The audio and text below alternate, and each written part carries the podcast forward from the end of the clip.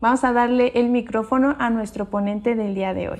La tarde de hoy vamos a estar platicando sobre eh, sistemas micro y nanoparticulados para el transporte de fármacos. Esta área de la ciencia, a pesar de que eh, ya tiene algunos años, pues es relativamente joven todavía y eh, se están generando diversos productos de alto valor agregado, ¿no? Entonces, pues una de las ideas también es aplicar parte de todo este conocimiento a, la, cuestión farmacéutica. Me, gustaría empezar la, la plática por algo que, que, que, es nuestro ideal de trabajo. Y dice, es imprescindible desarrollar y aplicar alternativas de diagnóstico temprano que permitan la identificación molecular de alteraciones en estadios tempranos. El éxito terapéutico dependerá del grado de avance de la enfermedad. Desafortunadamente aquí en México, pues los sistemas diagnósticos y el sistema de salud eh, público al menos, pues es relativamente lento, ¿no? Entonces, las personas que tienen enfermedades eh, crónico-degenerativas llegan a los centros de salud en estadios eh, avanzados.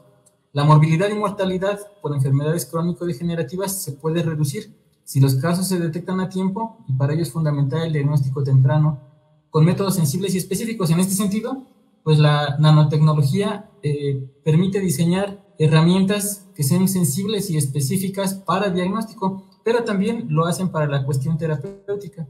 Y en la terapia, Aquí eh, algo que nos gusta en el grupo de investigación eh, siempre recalcar es que en la terapia es importante tener en mente que la bala mágica no existe y que con la finalidad de incrementar la respuesta terapéutica, la aplicación de terapias combinadas es necesaria. Entonces, bajo estas premisas que nosotros tenemos, hemos estado trabajando en estos sistemas nanoparticulados o micro, microparticulados. Eh, específicamente ahorita me voy a centrar sobre, sobre polímeros y lípidos, aunque en el grupo de investigación tenemos también desarrollo sobre eh, partículas metálicas y algunos óxidos, óxidos de hierro, óxidos de samario, óxidos de lutecio, eh, eh, algunas nanopartículas de disprosio, pero esos no los voy a tocar en esta, en esta ocasión. Como nosotros entendemos o de acuerdo a estas escalas de medida que hemos en el sistema métrico, pues un nanómetro se define como 1 por 10 a la 9 metros. Realmente estamos trabajando en un nivel eh, donde nos permitiría o nos permite hacer un, arreglo molecular. El caso, por ejemplo, de algunos micelas y de algunos liposomas, de algunas partículas lipídicas, pues es que la característica es que son sistemas que tienen un arreglo eh, termodinámicamente favorable y que esos arreglos moleculares pues permiten el desarrollo de estas estructuras. Si nos damos cuenta, pues realmente estamos en, un orden muy, muy pequeñito, en el orden de la escala nano para las nanopartículas. Aquí hubo un, consenso internacional sobre la definición de sistemas nanoparticulados. Cuando empezaron a salir las definiciones de, eh, o cuando a partir de, Feynman se puso eh, a trabajar la comunidad científica en los temas de nanopartículas, definieron ellos nanopartículas como sistemas o, partículas que estaban en la escala nanométrica o que una de sus dimensiones estaba en la escala nanométrica, pero que tenían eh, propiedades de superficie o propiedades ópticas o propiedades cuánticas o magnéticas diferentes a los tamaños a macroescala. Sin embargo, cuando nosotros pasamos a la parte médica y únicamente nos centramos en este tipo de, de sistemas como dendrímeros, liposomas o micelas, vemos que las respuestas que tienen los sistemas no son ópticas, ni son magnéticas, ni son eh, de tipo cuántico. Entonces, por algunos años, estos arreglos macromoleculares, pues parecía que no podían quedar en esta definición de nanopartículas. Sin embargo, lo que nosotros vemos es que tienen modificaciones en los sistemas biológicos en los que son aplicados y entonces sí tienen una respuesta diferente a cuando nosotros empleamos este sistema como un transportador de moléculas que cuando nosotros damos únicamente la, molécula libre. Entonces, en este sentido, sí podemos llamarlos eh, en nanopartículas y de hecho son sistemas nanoparticulados. Algunos problemas que tenemos en estos sistemas respecto a las partículas, por ejemplo, metálicas, es que en, en esta definición, las nanopartículas, por ejemplo, de oro llegaban hasta los 100 nanómetros, no 150 nanómetros. Realmente nosotros tenemos partículas o, más bien el límite en el cual podemos definir a una partícula, nanopartícula de un polímero, pues es realmente amplio y la definición nos dice que podrían irse hasta una micra. En una micra los materiales como el oro o como algunos óxidos de hierro ya no presentan propiedades magnéticas, ópticas o cuánticas, ¿no? Entonces, eh, están en el umbral entre, entre este tamaño nanométrico y la escala micrométrica. Por eso eh, preferimos llamar micropartículas o nanopartículas este tipo de sistemas. Realmente eh, nosotros, el grupo de, investigación al que, al que pertenezco, y, ahorita para los fines de esta presentación vamos a estar centrándonos en, este tipo de partículas que serían las nanopartículas poliméricas, partículas lipídicas, algunas de ellas pueden ser liposomas o nanopartículas sólidas, algunos son transportes lipídicos nanoestructurados, que, que en, la cuestión estructural pueden ser mezclas entre lípidos con polímeros o lípidos proteínas. Y, el grupo de investigación ahorita pues está más centrado en este tipo de sistemas, aunque les comento que también trabajamos con sistemas de nanopartículas inorgánicas para aplicaciones médicas y realmente no nos hemos involucrado en, en, andamios como nanotransportadores o en nanofibras o en nanohidrogeles. Entonces, a estos eh, sistemas nosotros les llamamos nano, en, en, inglés sería Nano Drug Delivery System, o sea, sistemas eh, eh, de liberación o, de liberación de fármacos en escala nanométrica. En este sentido, pues nosotros podemos eh, tener algunas nanopartículas, aquí tengo de, de, 10 nanómetros a, una micra prácticamente, y en el cuadrito de este lado tengo de, una micra a 100 micras. Si nosotros nos vamos a las, a las, a las nanopartículas, pues pueden ser nanocápsulas, podemos construir nanoesferas, dendrímeros, liposomas, nanomicelas, nanopartículas metálicas, aunque creemos que esto no las vamos a tocar ahorita. Y en micropartículas, pues realmente podemos tener una diversidad este, incluso más grande.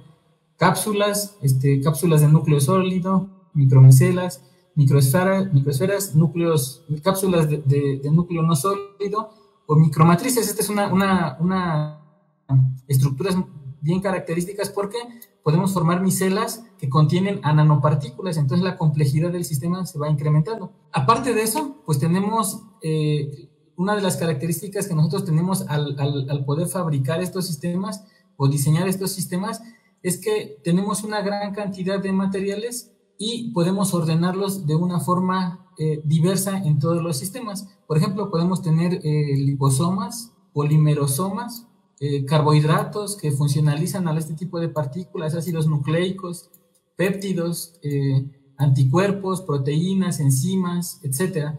Eh, si ustedes han estado en, en, la avalancha de información que se ha generado por COVID, pues sabemos que, por ejemplo, una de las vacunas, la de, la de Pfizer, es un, es un sistema lipídico, también la de Moderna, parece que es un sistema lipídico nanoparticulado que está transportando un ácido nucleico, que es el RNA. Entonces, realmente se pueden hacer eh, sistemas híbridos de componentes simples y podemos hacer sistemas híbridos de multicomponentes. O sea, la, la, cantidad en las formas en las que podemos ensamblar estos sistemas pues es muy diversa de acuerdo a estos materiales. Para la cuestión de, de, sistemas poliméricos, nosotros eh, tenemos esta idea que, que, que, está en uno de nuestros artículos que presentamos por ahí en 2016, es que a partir de los polímeros, no voy a entrar en detalle aquí de, la, bueno, una, una diapositiva más adelante entro en detalle de la fabricación, pero la idea es que tenemos aquí polímeros o copolímeros a partir de los cuales se pueden construir.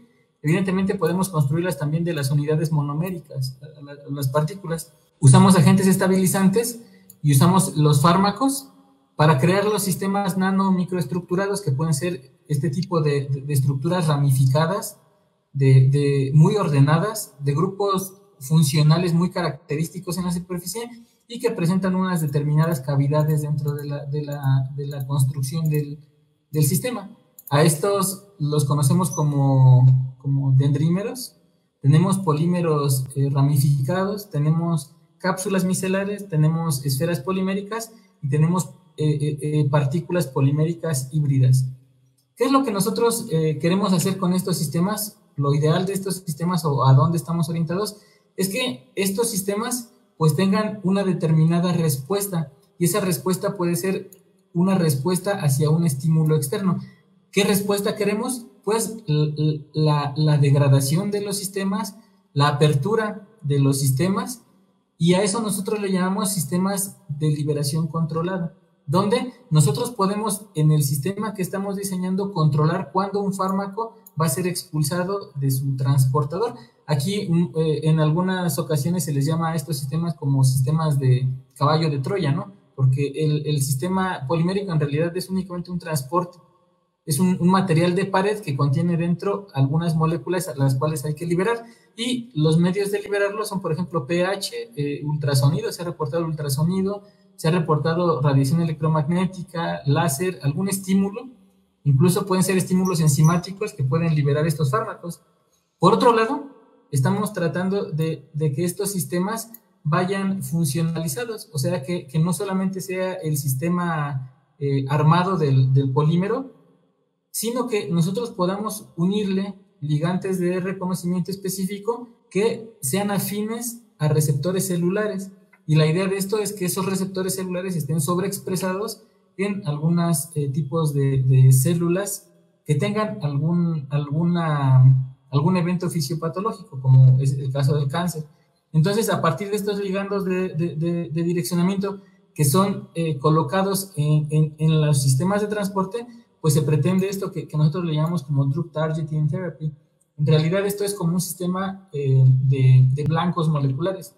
La conjunción del Drug Targeting y del, y, del Controlled Relay Systems, pues nos da algo que se llama Smart Drug Delivery Systems, así como los smartphones, ¿no? Son un, teléfono inteligente, pero este es un, un sistema inteligente de liberación. Entonces, estos sistemas inteligentes de liberación tienen dos partes. Una parte de la liberación controlada y otra parte de la, de, la unión selectiva hacia algún receptor. Eh, eh, únicamente para cuestiones de, recordar las cuestiones biológicas, pues las partículas que nosotros construimos o que nosotros diseñamos pueden ingresar a las células por distintas vías. Uno de ellos pues, son los mecanismos pasivos de difusión. Ojo, las partículas que no están funcionalizadas generalmente entran por, una, por mecanismos pasivos. Cuando nosotros funcionalizamos a las partículas y les damos un ligante de, direccionamiento, pues ya se convierten en sistemas activos de transporte. Más adelante voy a hablar de los sistemas activos. Entonces, dentro de los sistemas pasivos de internalización o de difusión a través de las membranas, tenemos la fagocitosis, endocitosis medida por clatrina, medida por caveolina, eh, eh, endocitosis independiente a clatrina caveolina y endocitosis o macropinocitosis, que serían como los mecanismos por los cuales entra la célula. Hay otros mecanismos de internalización que pueden ser mecanismos diseñados por, el ser humano. Por ejemplo, la microinyección. Esto, esto podría servir, por ejemplo, como técnicas de hibridización en células, donde se puede meter ADN o, constructos de RNA e inyectar a la célula. Estas técnicas de microinyección pues ya tienen muchos años trabajando en, la, en la cuestión biotecnológica. Lo que eh, nosotros estamos haciendo es diseñar sistemas eficaces para el transporte y que puedan liberarse. Electroporación también es una técnica que, en las eh, cuestiones moleculares de, de, hacer eh, organismos transgénicos, células transgénicas, pues se, se utiliza mucho. Una vez que tenemos estos sistemas inteligentes de liberación, ahora se nos presentan otras opciones, que nosotros podamos cargar el sistema con sistemas diagnósticos o que podamos emplear los sistemas como, como transportadores de agentes terapéuticos. Y en este caso, en la cuestión de los agentes terapéuticos, no se limita únicamente al transporte de fármacos. Vamos a ver más adelante que hay otros mecanismos que pueden causar daño celular y que eh, permitirían en algún momento tener una, una respuesta terapéutica. Las propiedades destacables para administrar los fármacos dentro de estos sistemas, uno es que incrementamos el área superficial relativa, ya que al, hacer partículas muchísimo más pequeñas, pues ellas pueden interaccionar de una, de una mejor manera con las células. Hay modificaciones en la farmacocinética, o sea, en la forma en que los fármacos son, transportados en el organismo, son absorbidos. El transporte y liberación controlada también este, permite una modificación de la biodisponibilidad, en el caso de las formas farmacéuticas orales, por ejemplo.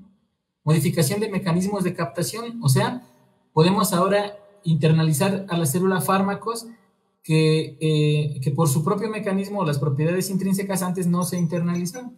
Y después tenemos, por ejemplo, optimizaciones eh, toxicocinéticas, que se refiere a que, por ejemplo, en los fármacos quimioterapéuticos para cáncer sabemos que son muy inespecíficos y que los efectos secundarios y, no deseables que se tienen son altos. Entonces, una forma es entregar estos fármacos a, las células directamente y modificar el patrón farmacotoxicocinético de la molécula. Estos sistemas diagnósticos que podemos eh, incluir dentro de nuestra partícula, los, los conjuntamos con el sistema terapéutico vamos a tener un sistema que se llaman ahora sistemas teranósticos. Esta palabra es relativamente nueva, tiene menos de, de 10 años, yo creo que se empezó a utilizar. Y los sistemas teranósticos se refiere a sistemas en los cuales nosotros podemos incluir una parte diagnóstica y una parte terapéutica dentro del mismo. Entonces, pues tenemos varias alternativas para la terapia, por ejemplo, quimioterapia, radioterapia, inmunoterapia, terapia génica, eh, terapia fototérmica, eh, terapia fotodinámica, etcétera.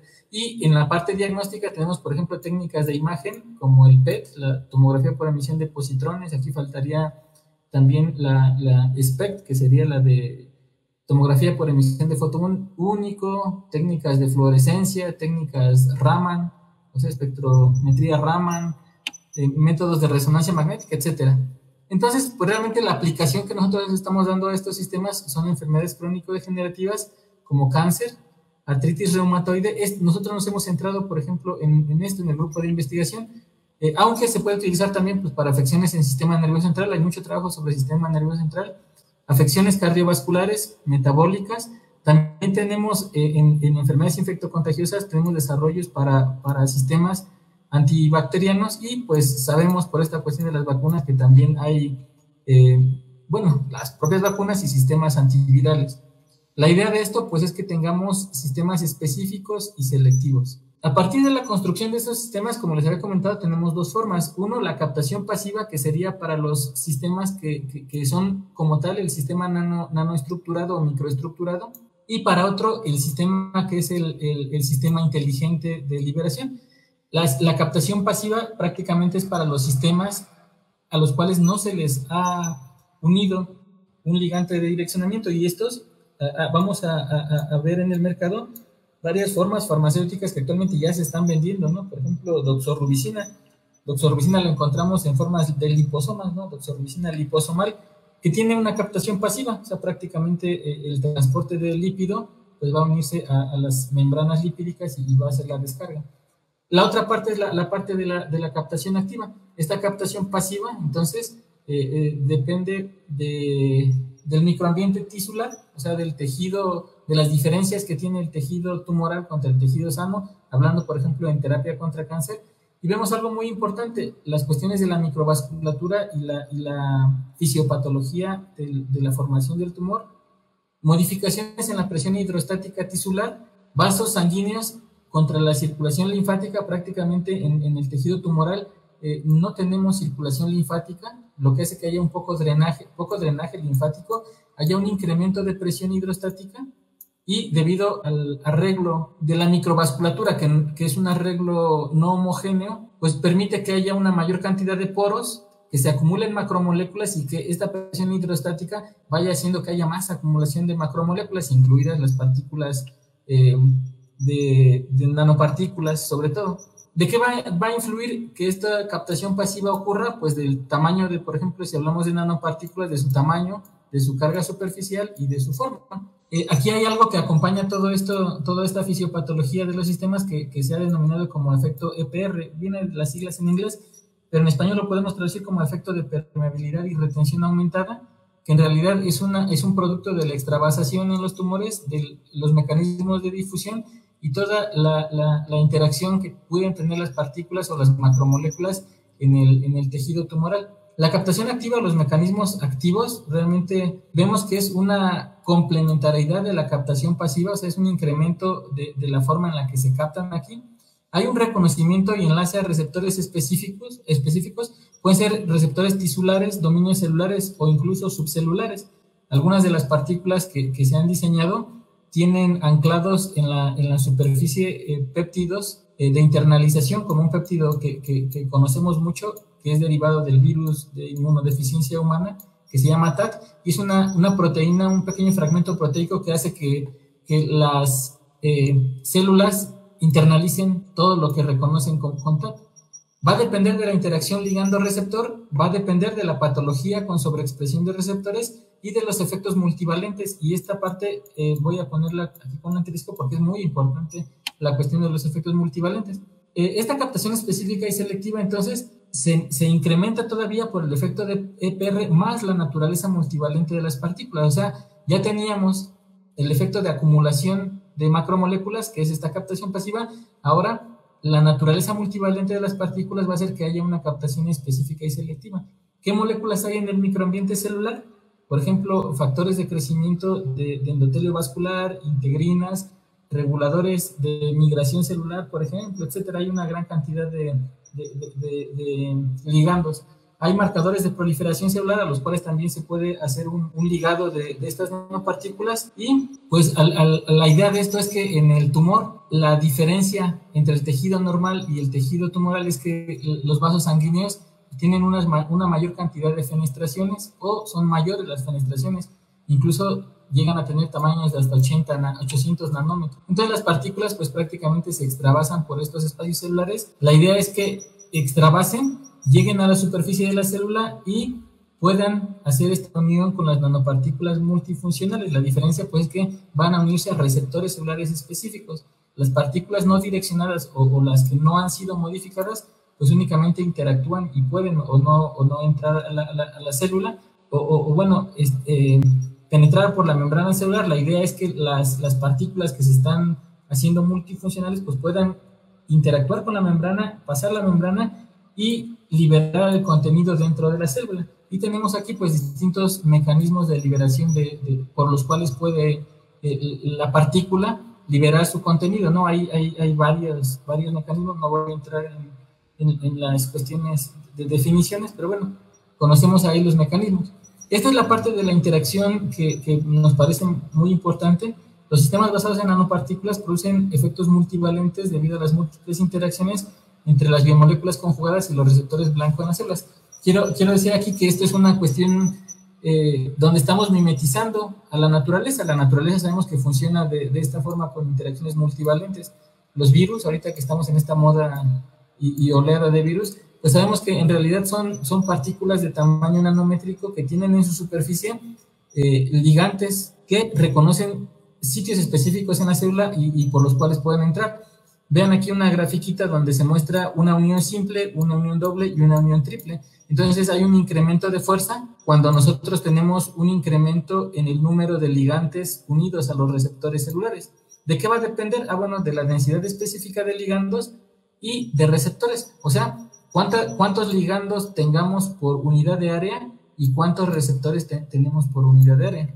Otra parte que es muy importante es la arquitectura tridimensional de las nanopartículas y la química de conjugación, o sea, cómo estamos uniendo los ligantes hacia el soporte de la partícula. El reto realmente de la construcción de estos sistemas, pues es la arquitectura, que eso es lo que nosotros diseñamos, y la química de conjugación. A partir de estos dos, pues nosotros podemos tener una, una densidad específica adecuada para tales propósitos. Este es el sistema, o, más o menos los sistemas con los que trabajamos, atrapamos agentes citotóxicos, tenemos el sistema de transporte que puede ser un lípido o un, o, un polímero, en este caso de que, tocamos el día de hoy. El fármaco puede estar atrapado dentro de la matriz polimérica, pueden haber varios fármacos, no, no solamente uno, y tenemos el agente direccionante. Esto es lo que nosotros eh, eh, estamos trabajando como estos sistemas nanoparticulados. Realmente la, la, la, la cuestión común de, de, de divulgación o de, la idea pues, es que tengamos nanorobots, ¿no? Y nos presentan con pequeños robots, pero en realidad estos son los sistemas eh, nanoparticulados y estos son los, los, robots nanoparticulados de los que estamos trabajando. Realmente estamos en el año 2021 y no tenemos una capacidad, eh, eh, una alta capacidad en el dominio de las técnicas moleculares, ¿no? O sea, de, la organización a nivel molecular de los sistemas. Por eso no podemos trabajar en, en en una organización tan detallada, ¿no? Y, estamos realmente avanzando. ¿Cómo, cómo hacemos la, absorción de, de, los ligantes de direccionamiento? Realmente en el grupo de investigación lo que hacemos es eh, uniones covalentes, formación de enlaces covalentes, aunque también eh, se han reportado muchos trabajos con sistemas de absorción, pero todos los sistemas de absorción pues tienen un proceso de desorción entonces, la idea es que con los eh, enlaces covalentes no hay pérdida de los ligantes de direccionamiento hasta que se desintegra completamente el sistema. Entonces, estas moléculas de direccionamiento, pues ahora nos incrementan la posibilidad de, hacer sistemas de diferente naturaleza. Teníamos polímeros o lípidos y ya dentro de ellos tenemos una gran variedad de compuestos, ¿no? eh, yo les digo a mis alumnos que esto es como un sistema de Lego, donde tenemos un montón de piezas y, pues prácticamente nuestra capacidad de análisis y nuestra capacidad de, pensar y, la idea de solucionar un problema pues nos puede llevar a, a formar diversas estructuras nanoparticuladas. ¿Qué podemos poner como moléculas de direccionamiento? Anticuerpos, pongámosle todos los nombres que queramos, péptidos, aptámeros, azúcares, vitaminas y unas moléculas eh, eh, que no entren en ninguna de estas clasificaciones, pero que se pueden unir. La idea de este sistema, de estos sistemas, pues es que en vez de tener el fármaco disperso por todo el cuerpo, el sistema que es de tamaño nanométrico y que va funcionalizado con los agentes de direccionamiento pueda llegar a los sitios específicos a donde nosotros queremos hacer la terapia dirigida. Entonces, en, como, como resumen de todo esto que les acabo de platicar, pues tenemos que la cantidad de materiales y estructuras que nosotros podemos diseñar en realidad depende de, de, una combinación de todo lo que podemos hacer, ¿no? Esto es infinito. Las estrategias para la síntesis, para, perdón, para la carga de los fármacos, pues también tenemos eh, enlaces al núcleo, enlaces a la superficie, que podrían ser como enlaces covalentes, ¿no? O sea, los fármacos, por lo que queremos cargar la molécula bioactiva, la unimos, bueno, la unimos covalentemente en el núcleo o en la superficie, pero hay algunos que no son unidos a la superficie, no son unidos covalentemente y también van en el núcleo o en la superficie. La combinación que tenemos, pues también es infinita.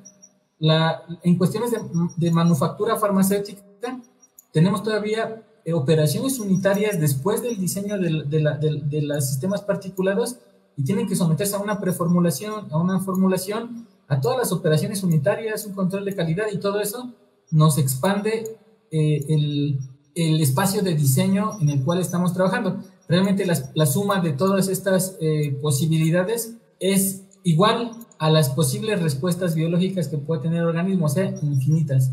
Esta es la complejidad en la cual estamos trabajando. Una, una parte de, de, de los grupos de investigación o una de las tareas pues es diseñar y evaluar para ver cómo responden estos, estos sistemas y lo que nosotros estamos haciendo pues es tratar de optimizar. Entonces, en este sentido, los sistemas particulados o lipídicos, pues tenemos varias formas de organizarlos. Tenemos, por ejemplo, polímeros, en, que son polímeros dispersos, o tenemos monómeros que vamos a mandar hacia, hacia una polimerización por distintas formas para obtener eh, diversas estructuras, micelas, dendrímeros, nanoesferas, nanocápsulas y todas las posibles variedades de sistemas poliméricos nanoparticulados. Aquí pongo eh, una, algunas técnicas, ¿no? Porque no son todas las que tenemos, ¿no? Para hacer partículas a partir de la dispersión de polímeros. Y aquí pongo para hacer la polimerización a través de monómeros, eh, emulsión, por ejemplo, polimerización radicalaria, polimerización interfacial, etcétera, ¿no? Entonces, después tenemos, esto es respecto a lípidos, respecto a polímeros, ¿no? Respecto a lípidos, pues tenemos que estos lípidos generalmente se, se asocian y se agrupan termodinámicamente en sistemas acuosos y lo que nosotros formamos, por ejemplo, son liposomas, que la característica es que dentro de la estructura esférica tenemos un contenido disperso en un medio acuoso, pero también tenemos nanoemulsiones, tenemos eh, nanopartículas lipídicas eh, nanoestructuradas de diferente naturaleza, nanopartículas lipídicas sólidas, y tenemos ahí eh, algunos sistemas híbridos en el transporte, ¿no? ¿De qué va a depender? Pues de los materiales de construcción, muchos llevan fosfolípidos, llevan otros aceites, llevan colesterol, por ejemplo, llevan surfactantes, etcétera. Entonces, el, espacio de diseño en estas formas también es, es bastante grande. En las cuestiones de preparación, pues no, no voy a entrar aquí en el tema, pero pues tenemos, tenemos sistemas poliméricos ya preformados o de precursores, que era lo que hablábamos sobre la dispersión, las técnicas de dispersión o las técnicas de, polimerización. Y bueno, la cantidad de opciones que tenemos aquí para polimerizar también es bastante. La carga de fármacos, pues tenemos por incorporación en, en, la producción del núcleo, o sea, mientras estamos nucleando y obteniendo el material nanométrico, incorporamos el fármaco, podemos ya tener la matriz polimérica preformada o la matriz lipídica preformada y hacer absorción de los fármacos o podemos conjugarlos. En cualquiera de todas las formas que nosotros lo hagamos, tenemos que hacer una caracterización de eficiencia de carga la eficiencia del atrapamiento o eficiencia de conjugación. Los factores que van a estar modificando la respuesta de estas eficiencias de carga, pues son las solubilidades del, fármaco polímero, que estas son propiedades fisicoquímicas intrínsecas de los materiales, la estabilidad química y termodinámica de estos mismos sistemas, empleo de estabilizantes, interacciones químicas, concentraciones fármaco contra monómeros, polímeros, etcétera. Entonces, una gran variedad de, parámetros que podemos medir. Y nos vamos después, ya que lo atrapamos, pues ahora hay que liberarlo. Tenemos la, liberación a partir de la matriz polimérica. Estas constituciones pueden irse por porosidad, por, porque se humecta la partícula o porque se degrada la partícula. Aquí hay este, ensayos y escritos que nos describen todos estos mecanismos. ¿no? El ambiente juega un papel importante en la conservación de la, de la arquitectura de, la, de las nanopartículas o micropartículas y la idea pues es liberar la carga útil, el incremento de la solubilidad, la estabilidad, mejorar la carga y, y, hacer una optimización de tamaño de los sistemas de transporte. Una cosa importante para este tipo de sistemas cargados es que no hay ensayos de liberación estandarizados. O sea, las personas que estén familiarizadas con la industria farmacéutica o, los estudiantes de QFB o, los QFBs eh, profesionistas, pues saben que tenemos equipos eh, eh, que previamente ya han sido estudiados, que son, por ejemplo, los disolutores, ¿no? Para las, para las formas orales.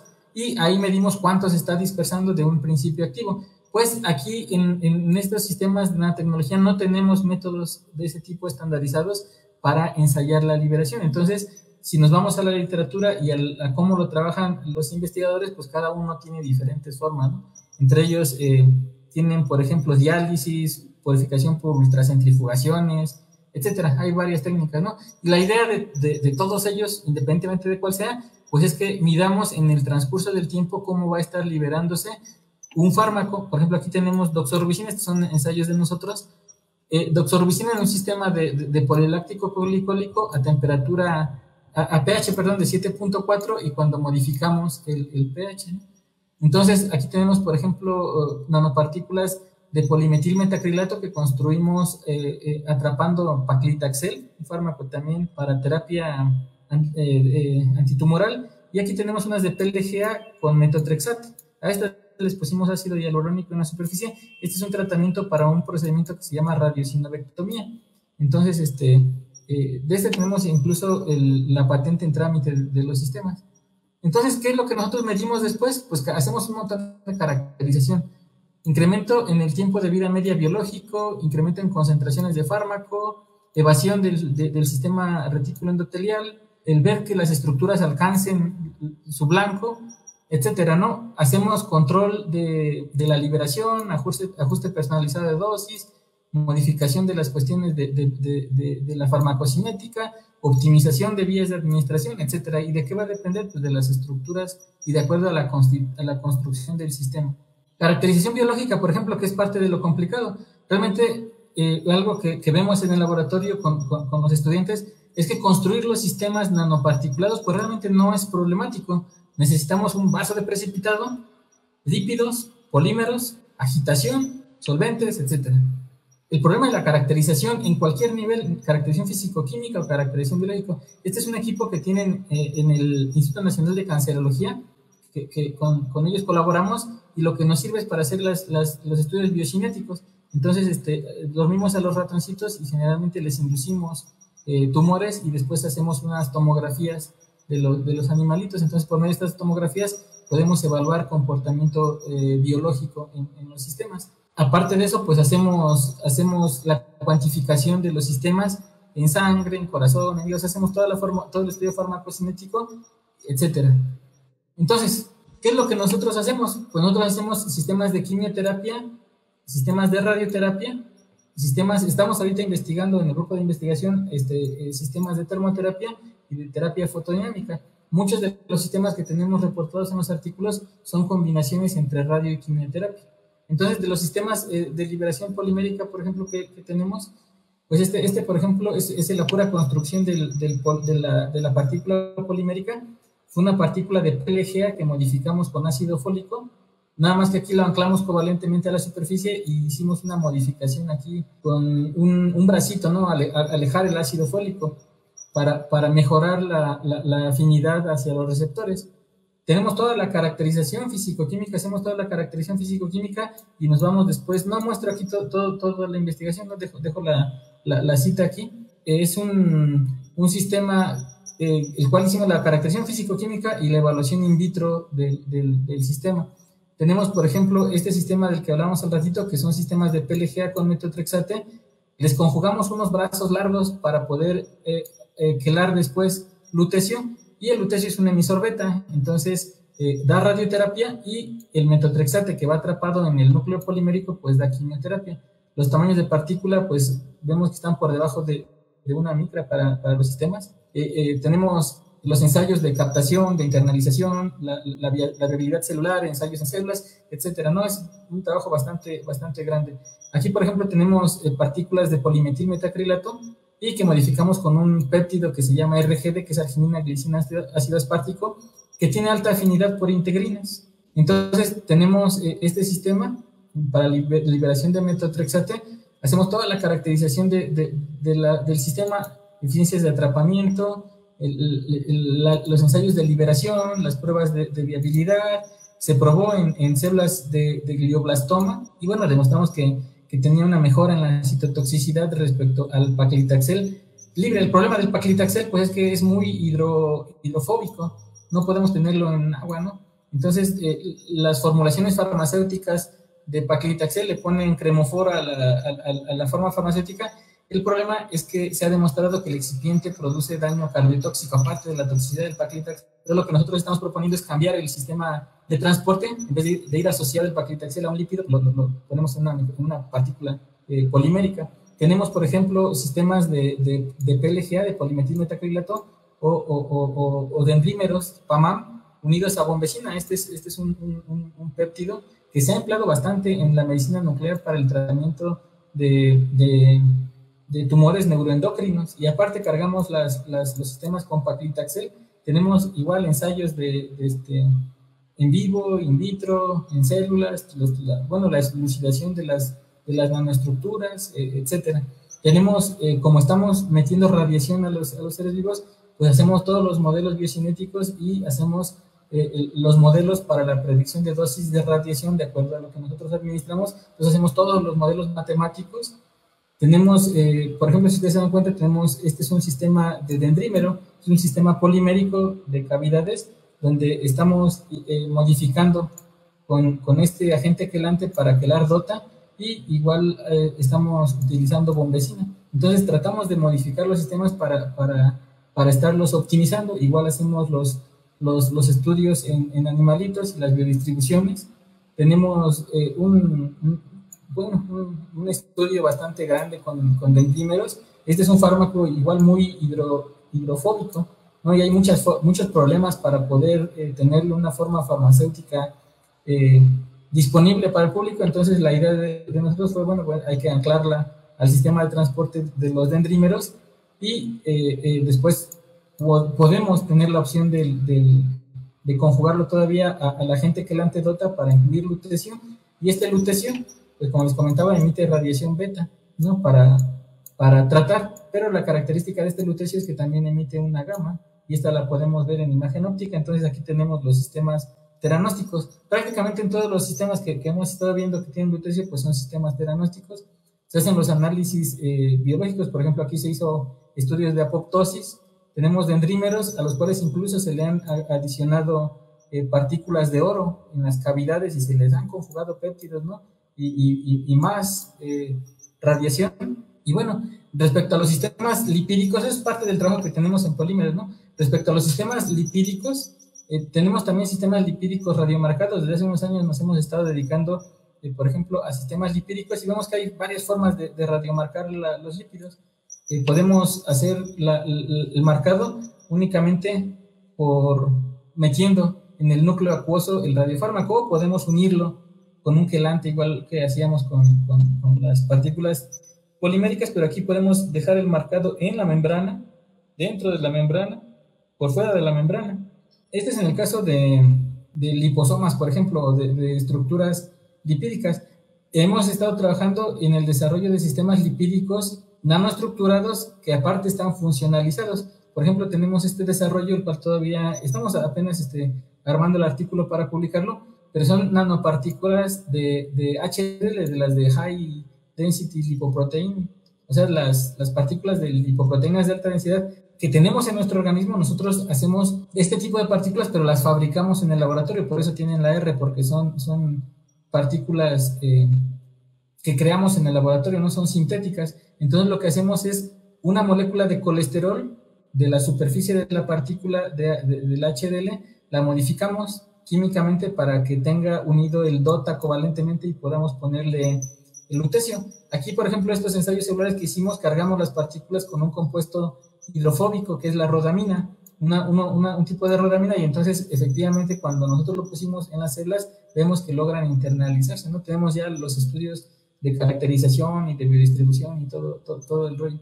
Entonces, bueno, para resumir esto, el conocimiento de la compleja naturaleza, por ejemplo, de enfermedades crónico-degenerativas, nosotros nos enfocamos a cánceres, se ha incrementado exponencialmente con ello, con el desarrollo de la biología molecular y la genética. Se, se, han identificado múltiples blancos potenciales y quizá algún día seamos capaces de prevenirlo o tratarlo. Actualmente hay una necesidad de desarrollar y optimizar terapias para ayudar a los pacientes que no tienen la oportunidad de beneficiarse con la revolución molecular y entonces, pues la combinación de nanotecnología, radioterapia y quimioterapia en el tratamiento de cáncer, pues es una respuesta lógica y razonable, que ha demostrado efectos benéficos sobre diversas neoplasias. Y aquí podemos este, quitar cáncer y poner enfermedades crónico-degenerativas e infectocontagiosas de todos los niveles. Toda la idea, pues es que haya una disminución de la toxicidad, optimizaciones en la carga y la liberación de los fármacos, que haya eh, eh, mecanismos de daño que impidan la adaptación de las células y la generación de resistencia, prevenir este, este, estos mecanismos de resistencia, ¿no? Entonces, eso es más o menos lo que hacemos. Ahí en la, en la Facultad de Química tenemos la maestría y el doctorado en Ciencias Químicas a manera de comercial. La convocatoria se abre para maestría aproximadamente en febrero o marzo. La de doctorado se acaba de cerrar, es a final de año. Y también tenemos la maestría en Ciencias y Tecnología Farmacéutica, donde tenemos eh, parte de todos estos proyectos que desarrollamos. Y bueno, las estrategias de desarrollo que tenemos pues, son con el Instituto Nacional de Investigaciones Nucleares que tenemos aquí cerca de, Toluca, la Universidad Autónoma del Estado de México, el Laboratorio Nacional de Investigación y Desarrollo de Radiofármacos, con quien colaboramos, el Instituto Nacional de Cancerología, nosotros en la Facultad de Química, los posgrados de la Facultad de Química, eh, estos son dos, y aparte también colaboramos con la maestría en Física Médica que pertenece a nuestra misma Universidad Autónoma del Estado de México, pero está en la Facultad de Medicina. Tenemos diversas estrategias, tecnologías y métodos para hacerlo. Por ejemplo, ahorita estamos trabajando en unos sistemas muy este, prometedores que se llaman sistemas de microfluidos. Estos sistemas de microfluidos nos permiten eh, optimizar la fabricación de, partículas eh, poliméricas y lipídicas y optimizar las operaciones unitarias y la forma y el tamaño de las partículas que, tenemos. Y pues bueno, pues eso sería, sería todo, todo de mi parte.